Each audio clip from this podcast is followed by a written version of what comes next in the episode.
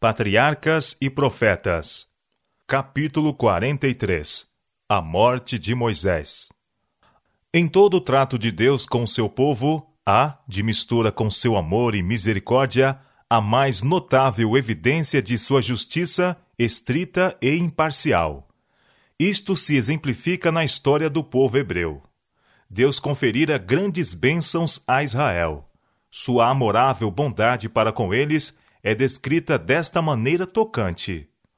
Como a águia desperta o seu ninho, se move sobre seus filhos, estende suas asas, toma-os e os leva sobre suas asas, assim só o Senhor o guiou. Deuteronômio capítulo 32, versos 11 e 12.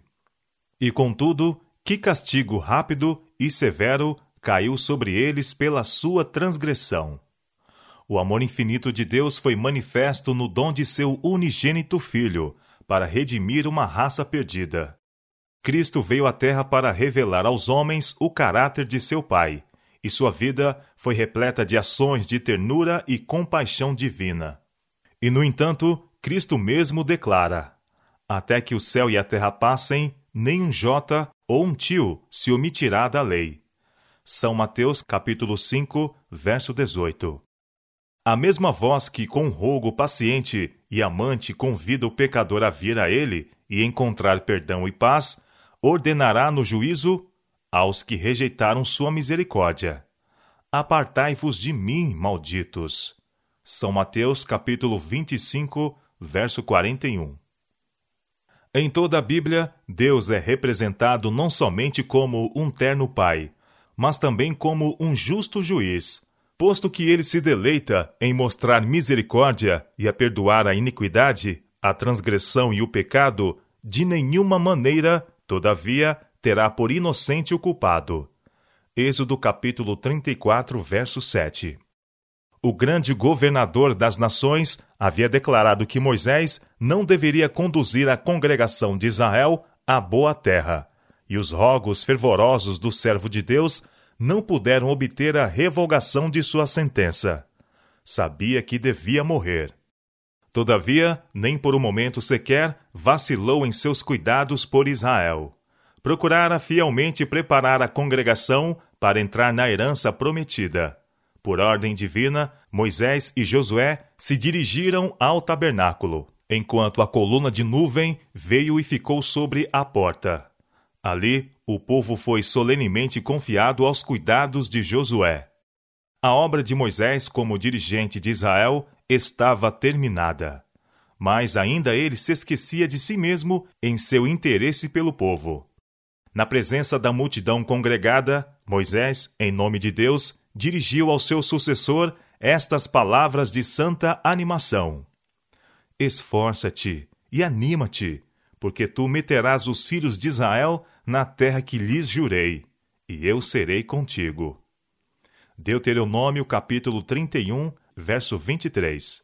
Volveu-se então aos anciãos e oficiais do povo, dando-lhes a solene incumbência de obter fielmente as instruções que ele lhes havia comunicado da parte de Deus.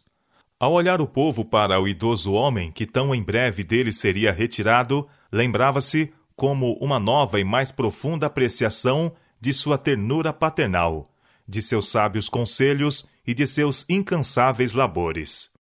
Quantas vezes, quando seus pecados haviam atraído o justo juízo de Deus, as orações de Moisés prevaleceram junto dele para os poupar. Seu pesar acrescia pelo remorso. Amargamente lembravam-se de que sua própria perversidade havia provocado Moisés a cometer o pecado pelo qual devia morrer o desaparecimento de seu amado chefe seria para Israel uma repreensão muito maior do que qualquer que pudessem haver recebido, caso tivesse sua vida e missão continuado. Deus queria levá-los a compreender que não deveriam tornar a vida de seu futuro chefe tão cheia de provações como fizera a de Moisés. Deus fala a seu povo pelas bênçãos concedidas e quando estas não são apreciadas, ele lhes fala pelas bênçãos que lhes remove, a fim de que sejam levados a ver seus pecados e voltem a ele de todo o coração. Naquele mesmo dia veio a Moisés a ordem: Sobe ao monte Nebo e vê a terra de Canaã, que darei aos filhos de Israel por possessão. E morre no monte, ao qual subirás, e recolhe-te aos teus povos. Deuteronômio capítulo 32, versos 49 e 50. Moisés havia muitas vezes deixado o acampamento, em obediência aos chamados divinos, a fim de ter comunhão com Deus, mas agora deveria partir para um novo e misterioso propósito. Devia sair para entregar a vida nas mãos de seu Criador. Moisés sabia que iria morrer só. A nenhum amigo terrestre seria permitido atendê-lo em suas últimas horas. Havia um mistério e espanto em torno da cena que perante ele estava, da qual seu coração se retraía. A mais severa prova era sua separação do povo de seus cuidados e amor. Povo este com o qual seu interesse e sua vida haviam tanto tempo estado unidos. Mas ele aprendera a confiar em Deus e, com implícita fé, confiou-se ao seu povo a seu amor e misericórdia. Pela última vez, Moisés achou-se na assembléia de seu povo. Novamente, o Espírito de Deus repousou sobre ele e, na linguagem mais sublime e tocante, pronunciou uma bênção sobre cada uma das tribos, finalizando com uma bênção sobre todas elas. Não há outro, ó Jesurum, semelhante a Deus, que cavalga sobre os céus para a tua ajuda, e com a sua alteza sobre as mais altas nuvens o Deus eterno te seja por habitação, e por baixo sejam os braços eternos, e ele lance o inimigo de diante de ti, e diga: destrói-o. Israel, pois, habitará só, seguro, na terra da fonte de Jacó, na terra de grão e de mosto, e os seus céus gotejarão orvalho. Bem-aventurado tu, ó Israel! Quem é como tu, um povo salvo pelo Senhor? o escudo do teu socorro. Deuteronômio capítulo 33, versos 26 a 29. Moisés volveu da congregação e, em silêncio, pôs-se sozinho a subir a encosta da montanha. Foi ao monte Nebo, ao cume de Pisga. Deuteronômio capítulo 34, verso 1. Naquela solitária elevação, pôs-se em pé e, com vista clara, olhou para o cenário que se espalhava diante dele. Longe, do lado do ocidente, estendiam-se as águas azuis do Mar Grande. Ao norte, o monte Hermon levantava-se de encontro ao céu. Ao oriente, achava-se o tabuleiro de Moabe, e para além estava Bazã, cenário da vitória de Israel. E afastado ao sul, estendia-se o deserto de suas longas peregrinações. Na solidão, Moisés reviu sua vida de vicissitudes e agruras, desde que se retirou das honras da corte e de um reino que poderia ter em perspectiva no Egito, a fim de lançar sua sorte com o povo escolhido de Deus. Evocou à mente aqueles longos anos no deserto, com os rebanhos de Jetro, o aparecimento do anjo na sarça ardente e sua própria vocação para libertar Israel. Viu de novo os grandes prodígios do poder de Deus manifestos em prol do povo escolhido e sua longânima misericórdia durante os anos de sua peregrinação e rebelião. Apesar de tudo que Deus havia operado por eles, apesar das suas próprias orações e labores, apenas dois de todos os adultos do vasto exército que deixou o Egito foram achados dignos de entrar na terra prometida. Revendo Moisés os resultados de seus trabalhos, sua vida de provações e sacrifícios parecia ter sido quase em vão. Contudo, não se lamentava dos encargos que havia arrostado. Sabia que sua missão e trabalho foram designados pelo próprio Deus mesmo. Quando chamado a princípio para tirar Israel do cativeiro, arreceou-se desta responsabilidade mas, visto que assumira o trabalho, não rejeitara o encargo. Mesmo quando o Senhor propusera desobrigá-lo e destruir o rebelde Israel, não pôde Moisés consentir nisso. Se bem que tivessem sido grandes as suas provações, havia ele fruído sinais especiais do favor de Deus. Obtivera uma rica experiência durante a permanência no deserto, testemunhando as manifestações do poder e glória de Deus, e tendo a comunhão de seu amor. Entendia haver feito uma sábia decisão, preferindo sofrer aflição com o povo de Deus a gozar por algum tempo o prazer do pecado. Olhando retrospectivamente para suas experiências como chefe do povo de Deus, uma ação errada mareava a relação das mesmas. Se se pudesse apagar aquela transgressão, sentia que não se arrecearia da morte. Assegurou-se-lhe que o arrependimento e a fé no sacrifício prometido eram tudo o que Deus exigia, e de novo Moisés confessou seu pecado e implorou perdão em nome de Jesus. Foi-lhe agora apresentada uma vista panorâmica da terra da promessa. Todas as partes do território estenderam-se diante dele não desmaiadas e vagas a turva distância, mas mostrando-se claras, distintas e belas à sua visão deleitada. Naquele quadro foi ela apresentada não como então se mostrava, mas como se tornaria com a bênção de Deus sob a posse de Israel. Parecia estar a olhar para um segundo Éden. Havia montanhas revestidas dos cedros do Líbano, colinas pardecentas pelos olivais, e olentes pelo perfume das vinhas, amplas e virentes planícies a brilhar com flores e abundantes em frutos. Aqui as palmeiras dos trópicos, ali os campos ondulantes de trigo e cevada, vales ensolarados, melodiosos com o murmúrio dos regatos e o cântico dos pássaros, boas cidades e belos vergues, lagos profusos na abundância dos mares, rebanhos a passerem nas colinas. E mesmo entre as rochas os acumulados tesouros da abelha silvestre. Era, na verdade, uma terra como a que Moisés, inspirado pelo Espírito de Deus, descrevera a Israel.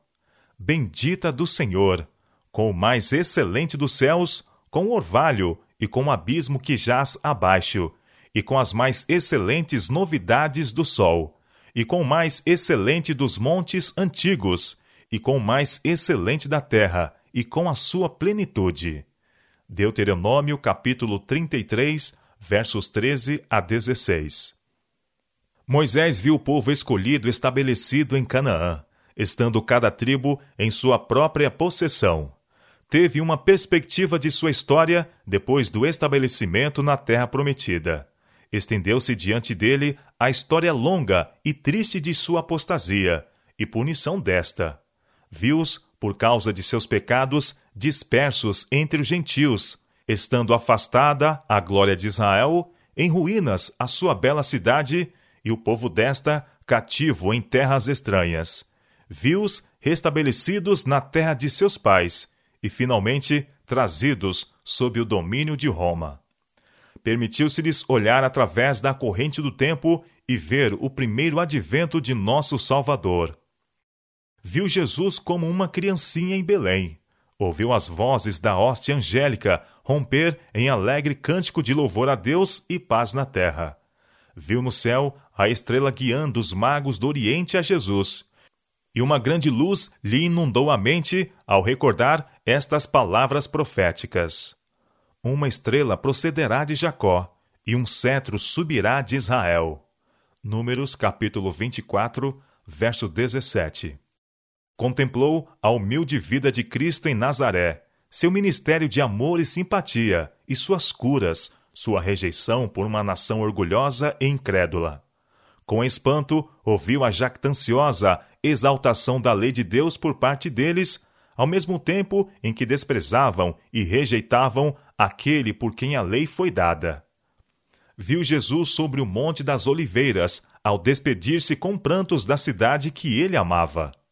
Quando Moisés contemplou a rejeição final daquele povo tão altamente abençoado pelo céu, povo por quem havia labutado, orado e se sacrificado, por amor do qual estivera disposto a que seu próprio nome fosse riscado do livro da vida, quando ouviu aquelas terríveis palavras: Eis que a vossa casa vai ficar-vos deserta.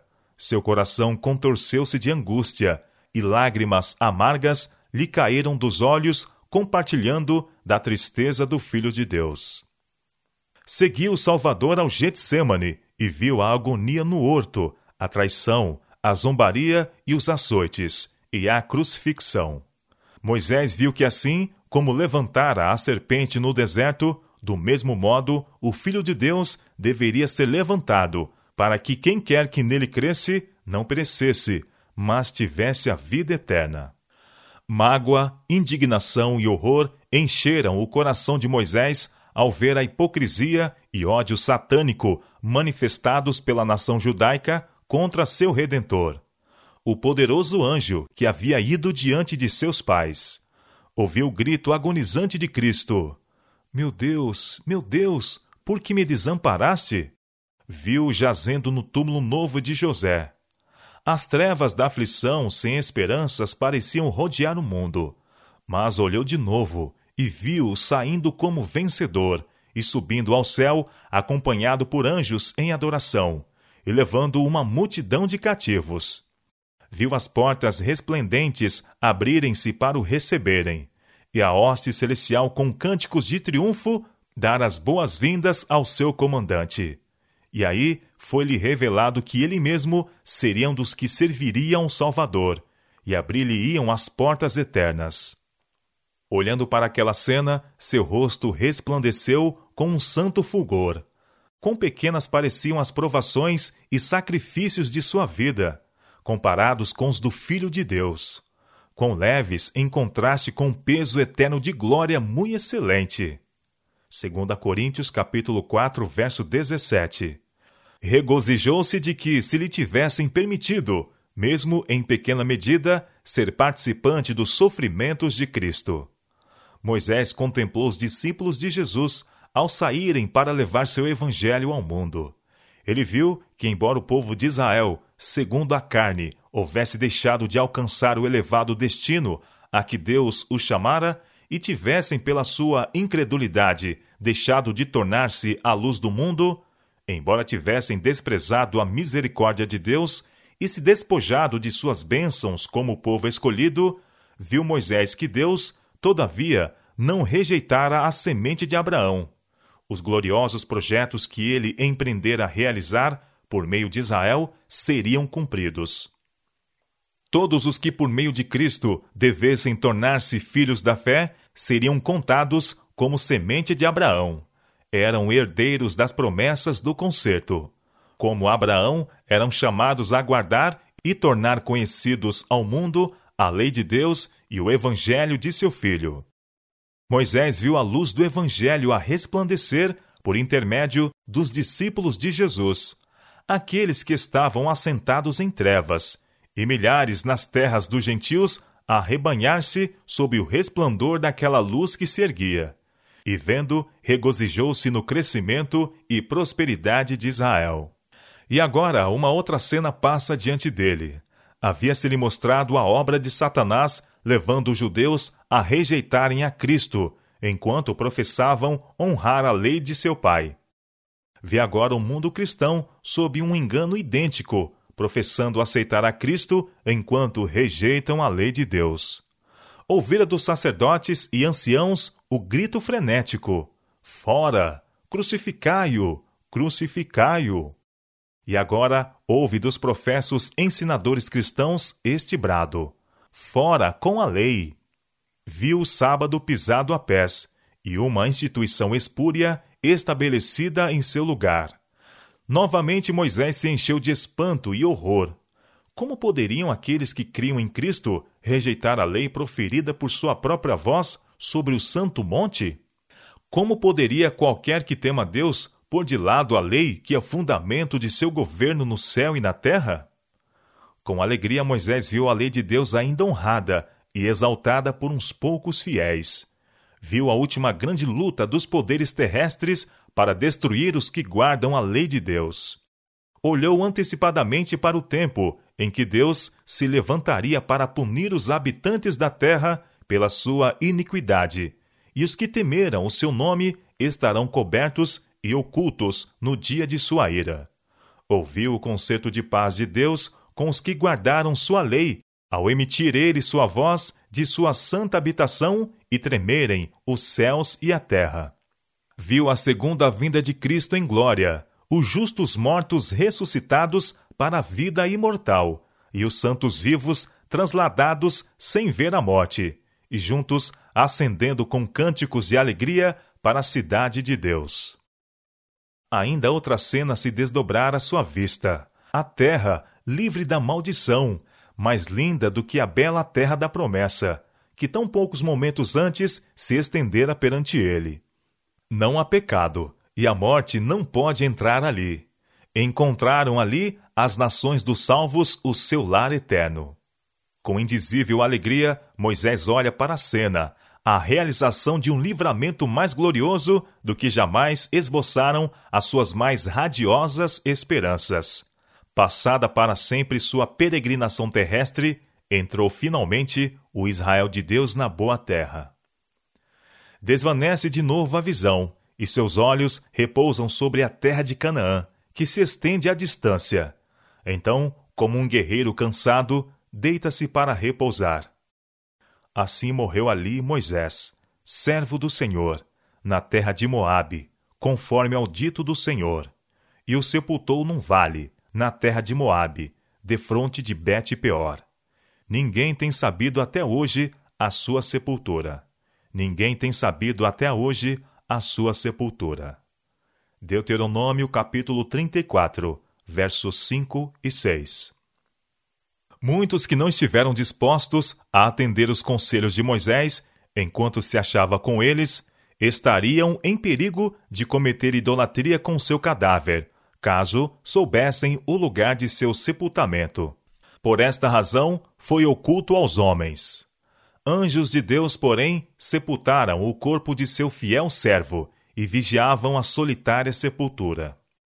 Nunca mais se levantou em Israel profeta algum como Moisés, a quem o Senhor conhecera cara a cara, nem semelhante em todos os sinais e maravilhas que o Senhor enviou para fazer, em toda a mão forte e em todo o espanto grande que obrou Moisés aos olhos de todo Israel. Deuteronômio capítulo 34, versos 10 e 12 não houvesse a vida de Moisés sido mareada por aquele único pecado, deixando de dar a Deus a glória de tirar água da rocha, em Cádiz, e teria entrado na terra prometida, e seria trasladado para o céu sem ver a morte. Mas não ficou muito tempo no túmulo. O próprio Cristo, com os anjos que sepultaram a Moisés, desceu do céu para chamar o santo que dormia. Satanás exultara com seu êxito, fazendo Moisés pecar contra Deus e vir assim sob o domínio da morte. O grande adversário declarou que a sentença divina, és pó e em pó te tornarás, lhe dava posse dos mortos. O poder da sepultura nunca havia sido quebrado, e todos os que se achavam no túmulo reclamavam como cativos seus, para jamais serem libertos da tenebrosa prisão. Pela primeira vez, estava Cristo para dar a vida aos mortos. Como o príncipe da vida e os seres resplandecentes se aproximassem da sepultura, Satanás ficou apreensivo pela sua supremacia. Com seus anjos maus, levantou-se para contestar a invasão do território que alegava ser de sua posse. Ufanava-se de que o servo de Deus se houvesse tornado seu prisioneiro.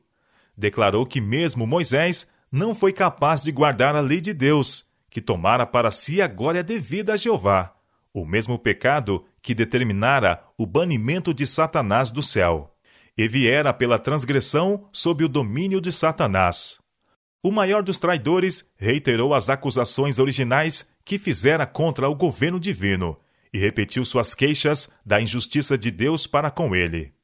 Cristo não se rebaixou a entrar em controvérsia com Satanás poderia aduzir contra ele a obra cruel que seus enganos haviam operado no céu, causando a ruína de um número enorme de seus habitantes.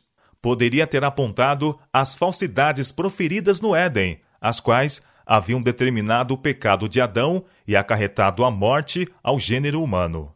Poderia ter lembrado a Satanás que foi sua obra de tentar Israel a murmuração e a rebelião e que esgotara a longânima paciência de seu dirigente, e em um momento de descuido o surpreendera no pecado pelo qual caíra sob o poder da morte. Mas Cristo remeteu tudo isto a seu Pai, dizendo: O Senhor te repreenda. São Judas, verso 9. O Salvador não entrou em discussão com seu adversário, mas naquele momento, ali mesmo, iniciou a obra de quebrar o poder desse adversário decaído e de trazer o morto à vida.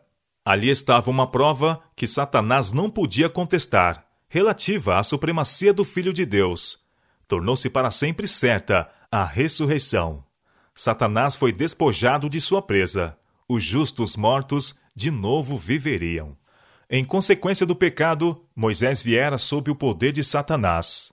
Em seus próprios méritos, era o legítimo cativo da morte, mas foi ressurgido para a vida imortal, mantendo este título em nome do Redentor. Moisés saiu do túmulo glorificado e ascendeu com seu libertador à cidade de Deus. Nunca, antes que fossem exemplificados no sacrifício de Cristo, foram a justiça e o amor de Deus mais notavelmente demonstrados do que em seu trato com Moisés. Deus excluiu Moisés de Canaã, a fim de ensinar uma lição que jamais deveria ser esquecida: de que ele exige estrita obediência e de que os homens devem acautelar-se em não tomarem para si a glória que é devida a seu Criador. Ele não podia atender à oração de Moisés, de que lhe fosse dado partilhar da herança de Israel. Mas não se esqueceu de seu servo, nem o abandonou. O Deus do céu compreendia os sofrimentos que Moisés havia suportado. Notara cada ato de serviço fiel durante aqueles longos anos de conflito e provações. No cume de Pisga, Deus chamou Moisés a uma herança infinitamente mais gloriosa do que a Canaã terrestre. No Monte da Transfiguração, Moisés estava presente com Elias, que fora trasladado.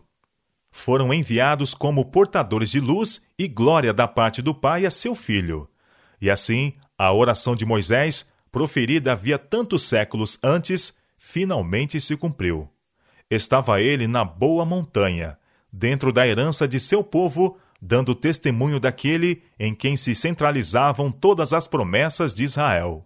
Tal é a última cena revelada aos olhos mortais na história daquele homem tão altamente honrado pelo céu.